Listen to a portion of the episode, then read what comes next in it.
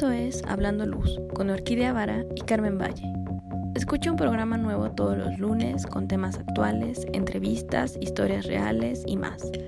Comenzamos.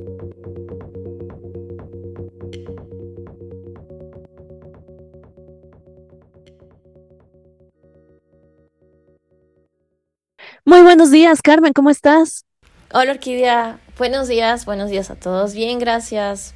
Muy bien, aquí disfrutando de este inicio de semana.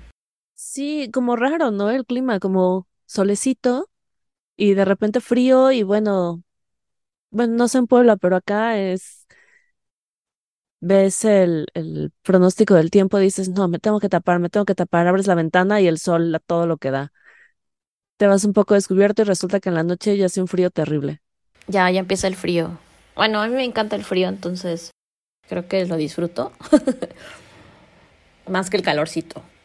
A mí dame calor. Es más, a mí dame una playa, un camastro y un agua mineral en la mano y soy feliz. Oigan, pues estamos súper contentas porque ya estamos cerrando eh, prácticamente el año y pues bueno, queremos agradecer a todas las personas que han estado acompañándonos en el programa, también a las personas que han seguido de cerca el proyecto de Hablando Luz y pues les queremos seguir recordando que sigan compartiendo el proyecto porque tal vez a, alguien le sirve, alguien quiere conocer más sobre por qué el diseño de iluminación y por qué la luz interactúa en nuestra vida y en, y en varios aspectos. Entonces, pues bueno, ojalá que nos sigan escuchando. Sí, sigan. Bueno, el año siguiente ya tenemos muchas sorpresas. Solamente que no nos apresuremos, por favor, porque cuando, cuando dices que en noviembre ya estamos terminando el año, bueno, no sabes, me, me rompes. Es como, ¿cómo? ¿Dónde fue el tiempo? Apenas ayer era marzo. Sí, este año inició con muchos incertidumbres, pero también en esa incertidumbre se genera como la creatividad y también por eso sientes que pasa el tiempo. A, a mí me sucede, ¿no? Pasa el tiempo más rápido porque que nos mantenemos haciendo cosas y, y de repente ya te das cuenta que ya estamos por cerrar y dices, ¿en qué momento, no? Pero bueno, así es esto del tiempo. El tiempo es relativo, seguramente. Y bueno, nosotros seguimos adelante. Sí, pero todavía falta, ¿eh? No se preocupen, síganos escuchando en diciembre, no, no se saltan a febrero, todavía estamos al aire, cada lunes. Pero bueno, esto fue un anuncio terrorífico, Carmen, y creo que es perfecto para el tema de hoy, que es dun, dun, dun, películas de terror. Para ¿Te gustan las... con el tema, ¿no? Sí. ¿A ti te gustan? Pues no soy fan de las películas de terror porque, o sea, el cine de terror nunca me ha llamado la atención, ¿no? Sin embargo, que es un muy buen ejemplo para hablar sobre la iluminación y cómo afecta y cómo la utilizan en el, en el cine del terror. Es muy bueno, eso, son muy buenos ejemplos para que tú puedas identificar y aprender cómo afecta la luz y al final de cuentas lo que genera, ¿no? O sea, lo que tiene que hacer un cineasta y el diseñador de la película para que realmente se produzca una expectativa, algo más, ¿no? Claro, es, es muy extraño, ¿no? Es como si ya tuvieran una formulita de repente y hay películas que te la rompen. ¿A qué voy con formulita? Pues generalmente, si es terror, digo, a mí no me gustan las películas porque me dan miedo. es súper tonto, pero no me gusta asustarme. Pero las pocas que he visto, o los cortitos que ves, como que la formulita es vamos a ponerlo todo oscuro. Precisamente porque la oscuridad nos da miedo. O bueno, al menos las que yo he visto, que es como cine pues, muy occidental, muy Hollywood, ¿no? Porque, ¿por qué, ¿por qué me refiero a esto? Porque tal vez tengan diferentes patrones según, bueno, se supone que tenemos diferentes patrones según las culturas y diferentes formas de reaccionar y cosas que nos pueden dar miedo a nosotros le pueden dar risa a otras personas. Entonces, por eso es como muy importante especificar que es cultural. Sin embargo, cuando hablamos de cine, creo que ya de repente ya está tan, tan, no sé, globalizado todo esto que Hollywood puede dictar algunas pautas.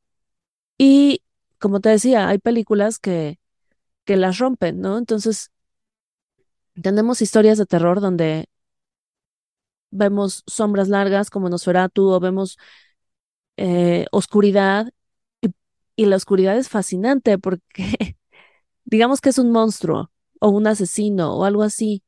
La oscuridad no te permite ver lo que realmente está pasando y ese no ver hace que tu cerebro llene los vacíos y entonces tú te asustes. ¿De qué? Pues de nada de lo que el, director o el escritor o el productor o las personas que están encargadas de la película pusieron, si no te asustas de lo que tú estás pensando. Entonces esto se me hace muy interesante al utilizar la oscuridad. Digo, la oscuridad no es mala, es fantástica, pero cuando se utiliza como recurso, creo que es algo fascinante siempre y cuando se esté utilizando con los códigos que,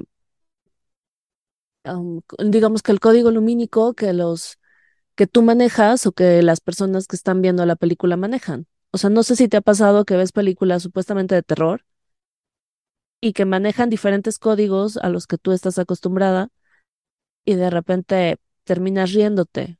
O vas a una sala y la gente se sorprende por algo y nada más escuchas el grito y luego las risas. Justamente el, cineasta o las personas que trabajan en el cine lo que tratan es como cuentas, ¿no? Como que evocar un estado de ánimo, exagerar algo, ¿no? Como la amenaza, de la oscuridad, ¿no? De qué va a pasar, como la incertidumbre. Y eso pues lo mezclan justo con música, con el vestuario, pero se han dado cuenta que el principal recurso utilizado en este, en este tipo de cine pues es la iluminación, ¿no? Y el hacer estos efectos como de penumbra o de una intensidad, se puede decir como reducida, hace que no percibas como la realidad como tal que estás acostumbrada a ver en el día, que estás viendo el sol y que normalmente, pues bueno, es una luz frontal, ¿no? Que puedes alcanzar a identificar a la persona. Pero en este tipo de iluminación lo que hacen es generar otros efectos que te permitan distorsionar esa realidad para que entonces digas o entiendas un poquito que no está ahí o no es real o igualmente la luz distorsiona el rostro. Si ustedes se colocan una lámpara debajo de su cara, pues van a empezar a ver sombras duras. Y si hacen es mejor. Y todo eso, pues sí, genera cierta, o sea, como no estás viendo justamente el objeto en sí con su forma real, pues te hace sentir y pensar que eso no está ahí o que te genera cierta expectativa. Claro, ¿cuántas, perdón, pero es que a eso que dices, es como cuántas veces no ha pasado en la noche que te despiertas, sobre todo si estás en lugares que no reconoces, ¿no? O sea, no sé, te vas de vacaciones y estás como en un hotel o en una cabaña o en algo que, y se te olvida que te fuiste de vacaciones. Bueno, muchas veces uno despierta y se le olvida que, que no está en su cama, ¿no?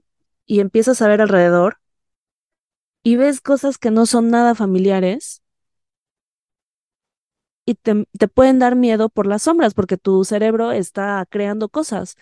Como, ya sé que no es de terror, pero la película de Monsters, como los niños ven algo y creen que es un monstruo y luego dicen, ah, no, es un suéter, ah, no, es esto. Bueno, no lo dicen, pero en la película te muestran que así sucede, ¿no? Y es algo que nos pasa frecuentemente.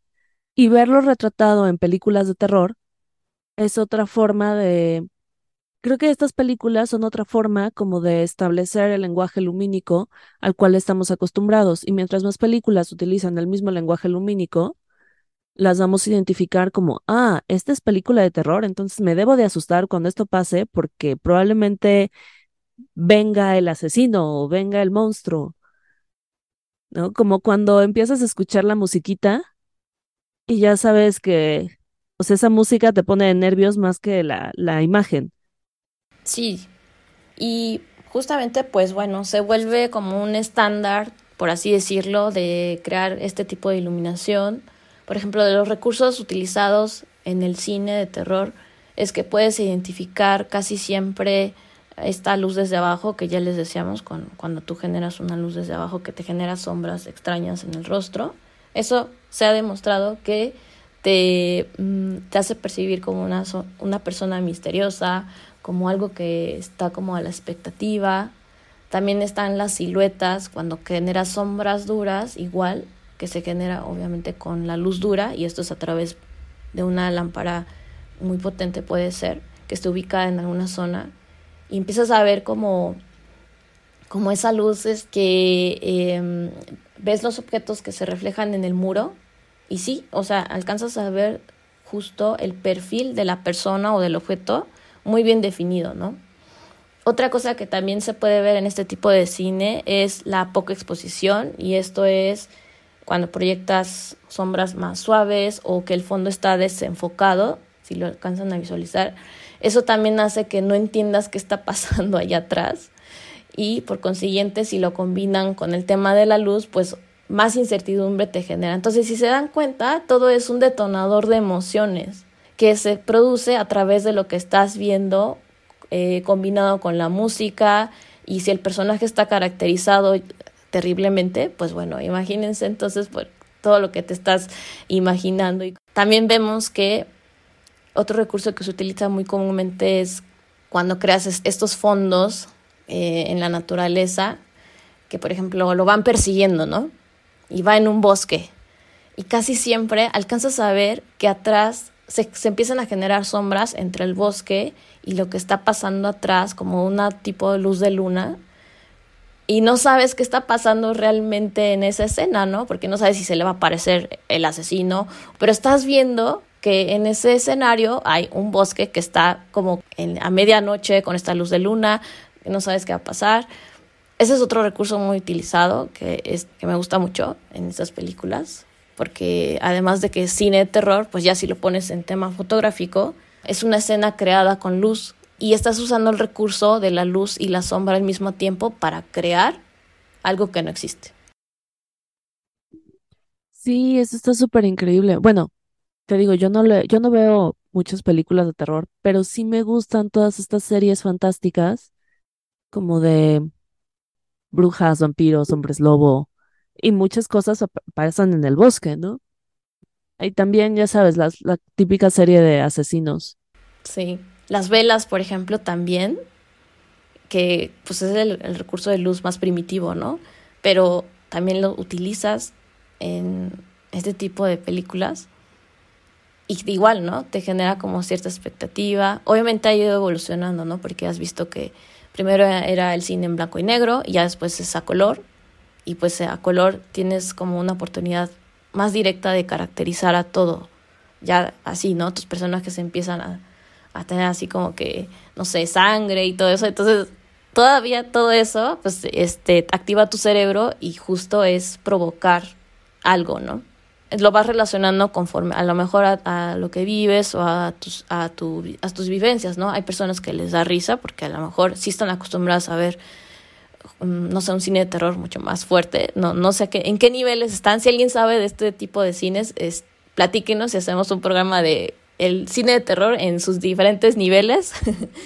Eh, habrá gente que le parece chistoso la, la, escena, habrá gente que no. Entonces yo creo que va a depender mucho de, de tu nivel de conocimiento de este tipo de, de, películas.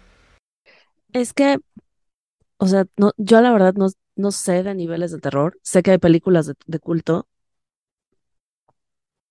Em, te digo, yo no veo eso. Yo veo series que tienen que ver con cosas de terror, pero que no dan miedo. Pero sí es muy interesante ver su manejo de luz y sombras. Por ejemplo, ahorita que estabas hablando de, eh, de las velas, hay una serie que a mí me parece increíble en cuestión de iluminación, de cómo logran recrear eh, la luz de la mañana o de mediodía o así, la luz, la luz natural, y también la importancia que le dan a las velas es la de The Originals, son unos vampiros, los vampiros originales, y está ubicado en Nueva Orleans. Y si te das cuenta, cada vez que hablan de, o sea, no sé si por la ubicación, no sé si por ser Nueva Orleans y el, el quartier francés y todo esto, utilizan tantas velas, pero cuando son cosas de brujas, cuando son eh, cenas importantes, utilizan velas. Y es muy interesante el obviamente tienen más luces que iluminan a todos ellos, ¿no? Pero es muy interesante el cómo van delimitando o cómo van creando la atmósfera y la misma forma de iluminación nos va dando como características o pistas de lo que trata la escena.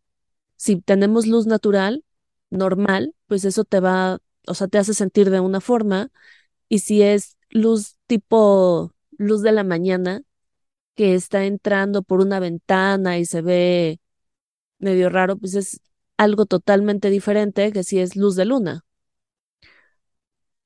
O te digo, las velas también dan este, esta parte medio mágica en algunas ocasiones y medio elegante en otras cuando las utilizan.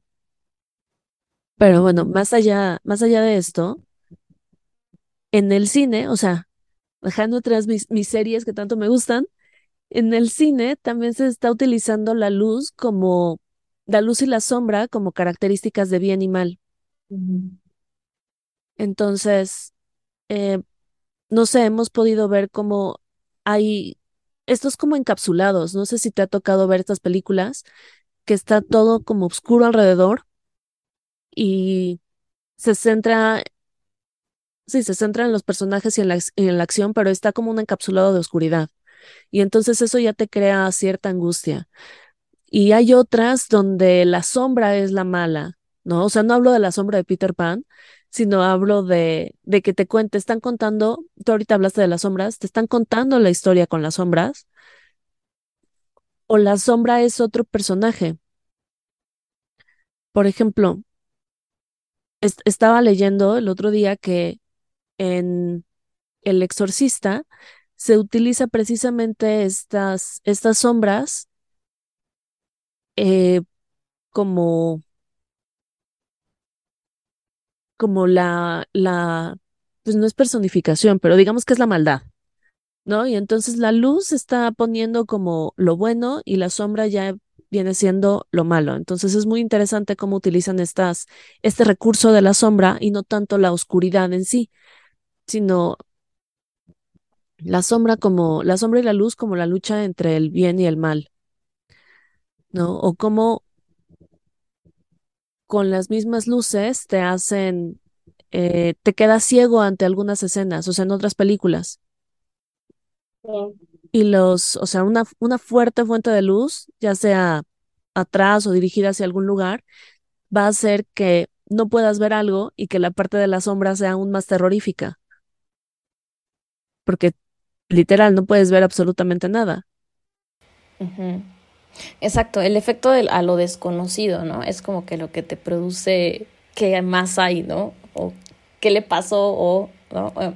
tengo, por ejemplo, en la mente esta película de Rec, que este, se trata de unos zombies que al final terminan este, acabando con esta comunidad que habitaba en, esa, en ese edificio.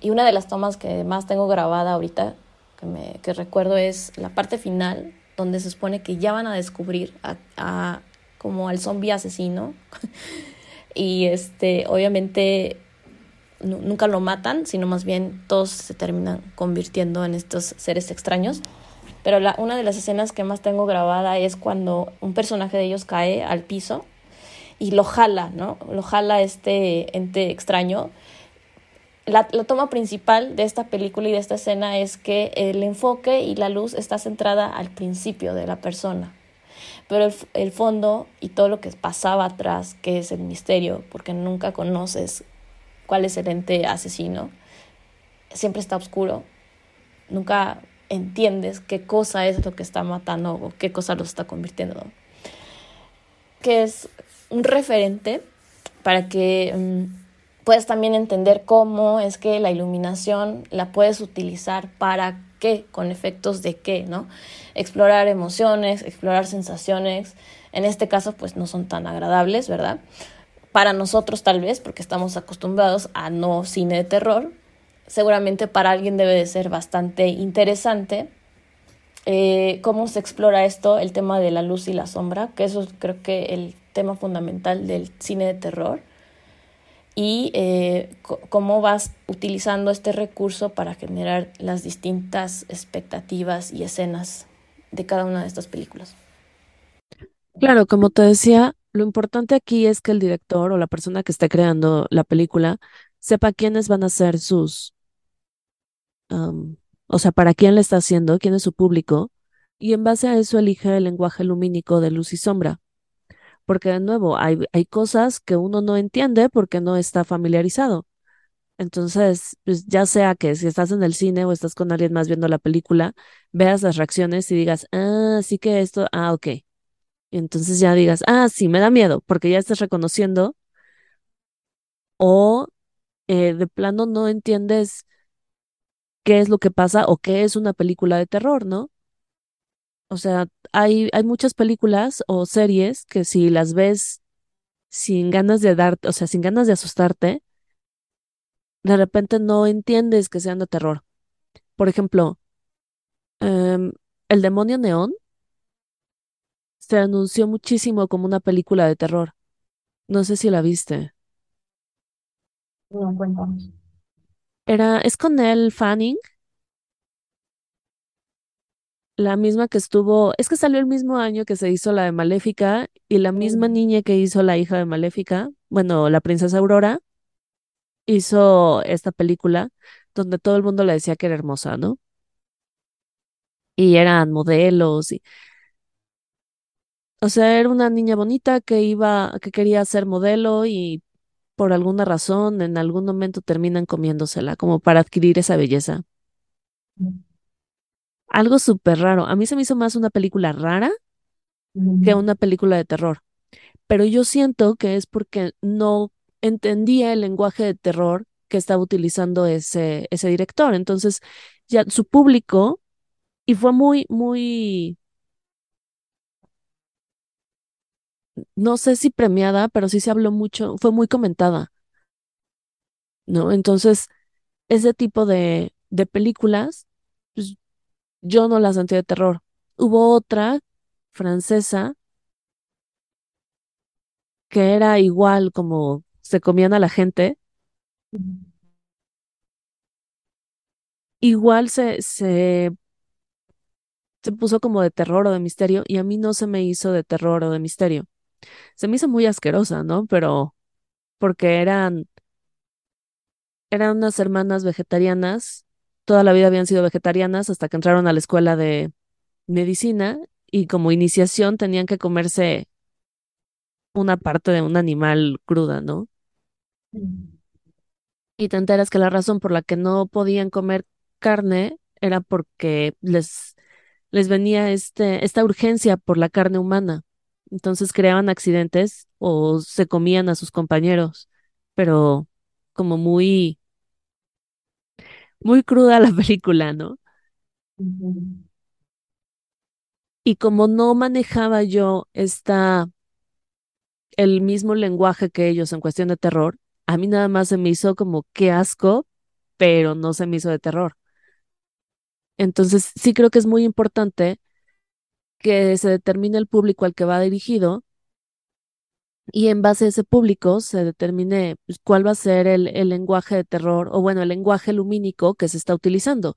Si vas a utilizar luces y sombras y hacerlo todo muy eh, luz es lo bueno, la oscuridad es lo malo y vamos a hacer esta lucha y entonces ya creas a los personajes buenos como con un halo de luz y los vistas de colores claros y a los personajes malos los pones con colores oscuros, que es lo que, o sea, es, es algo de lo que sucede comúnmente o si,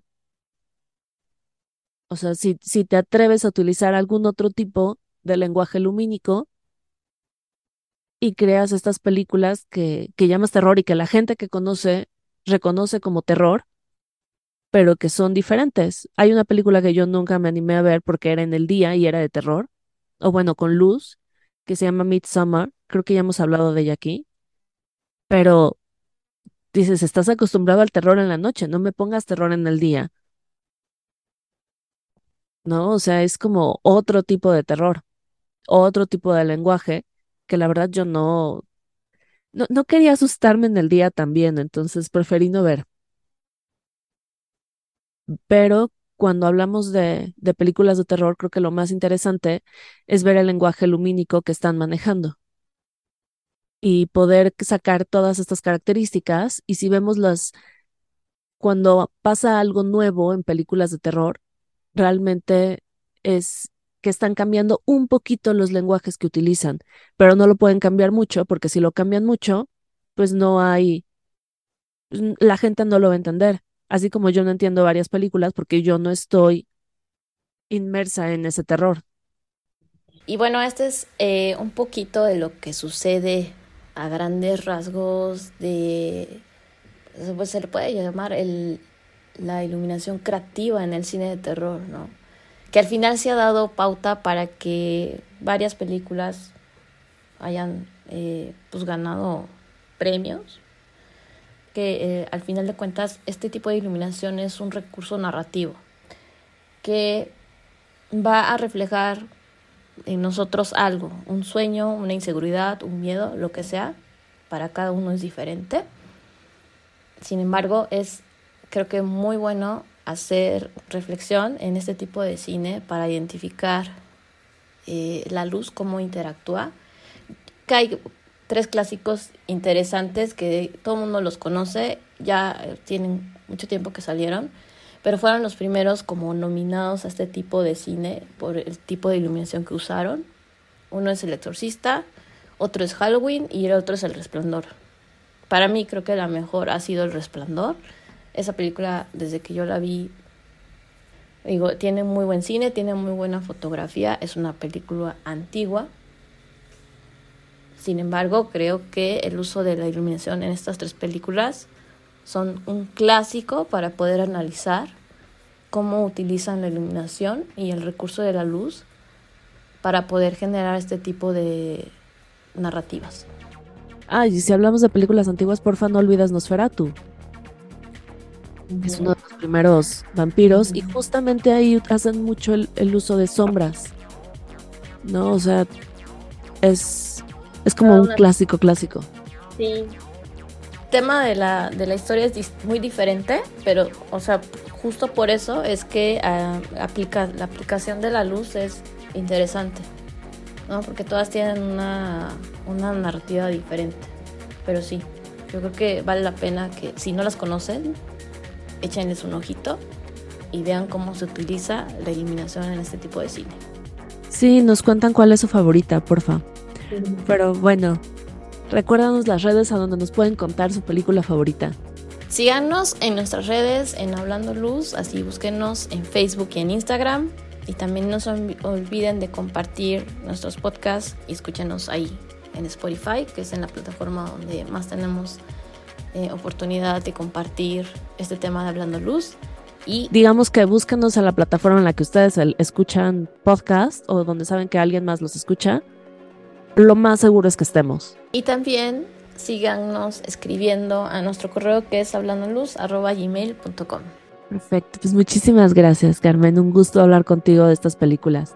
Y a luz de día, porque ya sabes, en la tarde noche, ah, ah, no para mí. Tan, tan, tan.